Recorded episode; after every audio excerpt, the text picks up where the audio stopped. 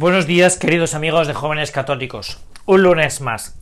Y como habitualmente hacemos, pues vamos a comentar el pasaje del Evangelio de ayer, de ayer domingo, de la quinta semana del tiempo de, Pascua. Un Evangelio muy interesante y que rompe un poco con las apariciones y con Jesús el resucitado, ¿no? Sin embargo, se, digamos, se retrotrae en el tiempo y entonces nos pone una situación que, que nos va a ayudar mucho porque creo que el Evangelio de ayer es bastante interesante, ¿no? Por varios detalles que aparecen en el Evangelio. El primero de ellos es que cuando, que lo que dice San Juan es que cuando se marcha Judas del cenáculo, Jesús les dice, ya ha llegado mi momento, ya ha llegado mi hora. Es el momento de que va a ser glorificado el Hijo de Dios. Un punto interesante, ¿no? Porque él ya ve la cercanía y la cercanía de su momento, de eh, cuando se va a juntar toda la eternidad, el cielo con la tierra, y en esos momentos el Señor se enternece el corazón y hace y les da un mandamiento nuevo. El mandamiento de que celebramos todos los jueves, los jueves santos, ¿no? El mandamiento del, del amor, el amar los unos a los otros como, como yo os he amado. Sin embargo, yo quería que nos paráramos en unas palabras que aparecen en el Evangelio de San Juan y que me parece que, que, son muy importantes, ¿no? Porque hay un momento que en el Evangelio de San Juan dice que la señal por la que os conocerán todos, que sois mis discípulos, es cómo os amáis unos a otros. Este es el punto interesante.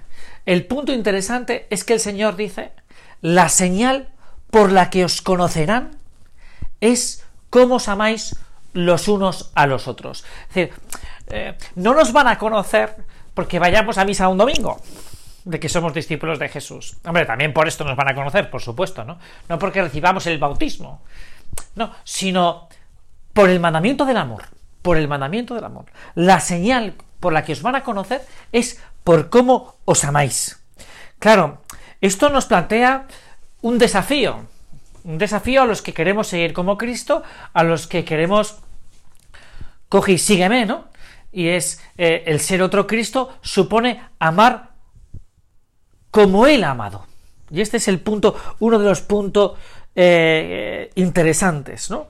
Que os améis los unos a los otros, como yo os he amado, ¿no? Claro, eh, Jesús es el que nos ha amado primero. Esto es, el maestro es quien nos ha amado primero, porque si no, si no nos ama primero él, ¿cómo vamos a imitarle en el amor? Y esto es un punto que nosotros tenemos que reflexionar. Es decir, ¿cómo Dios me ama? ¿Cómo Dios me ama? Que lo vamos a ver. El segundo es que Jesús me ha enseñado a amar. Les ha enseñado a los discípulos a amar esos tres años que ha convivido con ellos, ha sido un continuo enseñar a amar a Juan, a Santiago, a, Pedro, a Mateo. Es decir, la, grandeza de Dios, por supuesto la grandeza de Dios es todo, ¿no? ¿Quién soy yo para...? Pero la grandeza de Dios se manifiesta especialmente en que les ha enseñado a amar. Como, como se ve en la vida de estos hombres, porque el tercer punto es que tienen que transmitir ese modo de amar. Ese modo de amar. Claro, aquí nos plantea entonces cómo ama Dios, cómo ama Dios. ¿Y cómo es el amor de Dios? Claro, el amor de Dios, entre otras muchas características, pero podríamos decir que es la primera gran característica del amor de Dios, es su grandiosidad, su generosidad. Eh, Jesús, bueno, Dios no podía dar, no nos podía dar algo más que a sí mismo. Esto es, la, la, gran maravilla de Dios, es que Dios no nos puede dar más que a sí mismo, y ese darnos a sí mismo nos manifiesta cómo es el amor de Dios. Es un amor sin medida. Es un amor sin medida. Y esto es, eh, decir, Dios nos podía haber regalado, no sé, pues nos podía haber regalado, no sé, que no fuéramos perezosos, imagínate, ¿no? Eh, o nos podía haber regalado, yo qué sé, nos podía haber regalado que fuéramos más piadosos, o yo qué sé, cualquier una virtud, ¿no? Pero Dios lo que nos regala es a sí mismo.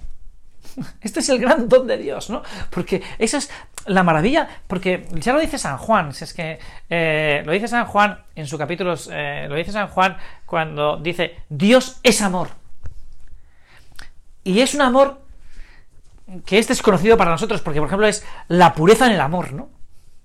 Es decir, el amor de Dios es tan puro, es tan puro, que, es que no tiene doblez, ¿no? Es tan, es tan eh, eh, que no tiene otra intención que darse a sí mismo, ¿no? Por eso la, grandeza del amor de Dios es su grandiosidad, ¿no? Claro, eh, en la, que es una de las cosas que aprenden los discípulos. Los discípulos una de las cosas que aprenden es que, que no hay más amor que dar la vida por otro. Y por eso cuando se les plantea el dilema del martirio, saben cómo responder, porque tienen la gracia del amor. Hace unos días eh, me vino un chaval ahí de, de 14 años y me dijo, mira, he tenido un sueño y no sé cómo responder a este sueño. Me dijo, el sueño es que pensaba que yo iba en un autobús en, un país, pues, de estos islámicos, ¿no? Y que me cogía, pues, la yihad. Y entonces en un determinado momento, eh, pues, me planteaba la duda de si me convierto, al Islam o la mutilación, ¿no? O la mutilación. Y me decía, mire, yo es que eh, en estos momentos yo no sabría si soy capaz de sufrir por defender mi fe. Bueno, es verdad, a lo mejor no tiene la gracia, ¿no? Porque eh, el martirio es una gracia, ¿no? Eh, pero es, es la gracia de saberse amado por Cristo, de saberse amado por Él, ¿no? De saberse... Claro, en ese parámetro, pues hay una, una cosa que se nos mete en el corazón que, tiene poca cabida, que es el regateo. El regateo. El regatear con Dios.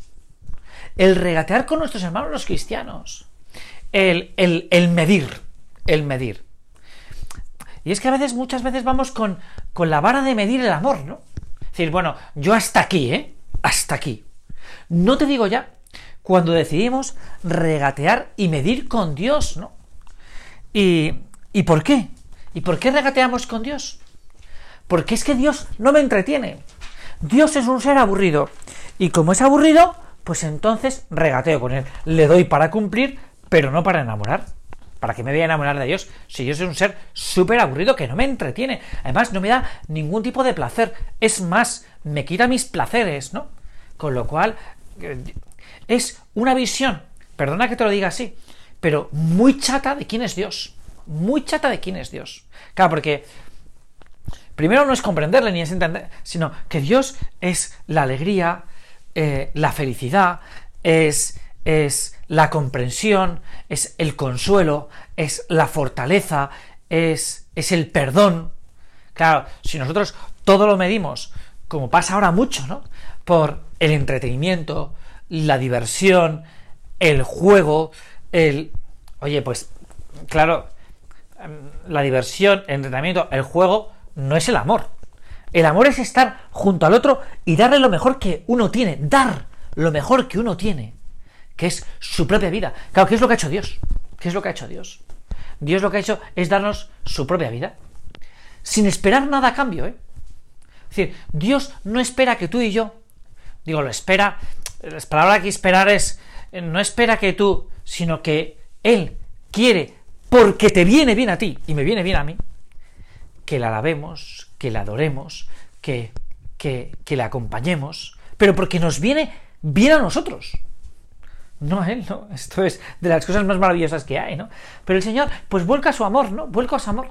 Por eso, eh, ahora, volviendo al anterior, la verdadera señal del cristiano es que sepamos amar que sepamos amar a los demás, que quiere decir que sabemos, que sabemos amar a Dios.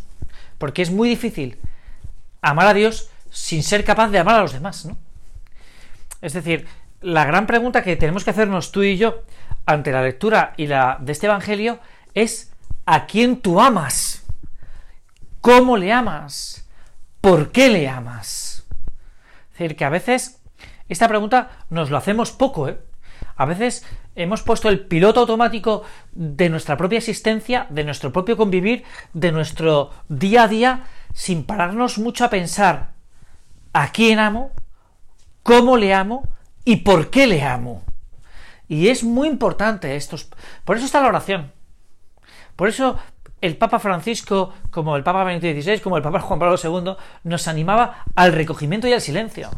Porque en una sociedad donde lo que se nos, invita es prácticamente a poner el piloto automático a primera hora de la mañana y apagarlo a última hora de la noche, pues hay muchas veces que no nos planteamos el a quién, el cómo y el por qué amar. Y esto es muy duro. Es muy duro porque el hombre ha sido creado para amar. Y si no soy capaz de amar, he sido llamado, elegido para amar, entonces es una vida, perdona que te lo diga así, triste, ¿eh? Triste, triste. Ahora, si tú me vas a decir, como me dice mucha gente, cómo debo amar, te voy a decir una frase o te voy a dar un consejo que lo da Juan Pablo II y también lo da el Papa Benedicto XVI en Gadote Sultate. Vive, vive las bienaventuranzas con los demás. Esos ocho consejos evangélicos. Por eso esta es la tarea que te pongo esta semana. Mira, yo solo te pido que vuelvas a leer el Sermón de la Montaña y veas cómo tú puedes ser pobre en espíritu, que seas manso de corazón, que busques con ansias, con hambre, la justicia, que es la santidad, que leas las bienaventuranzas una sola vez, por lo menos una vez, en tu oración personal, y que veas dónde y cuándo y con quién puedes mejorar en vivir esos ocho consejos evangélicos de los que Juan Pablo II y Benedicto XVI dicen que es el carné de identidad del cristiano. Muchas gracias y hasta el próximo, y hasta el próximo lunes.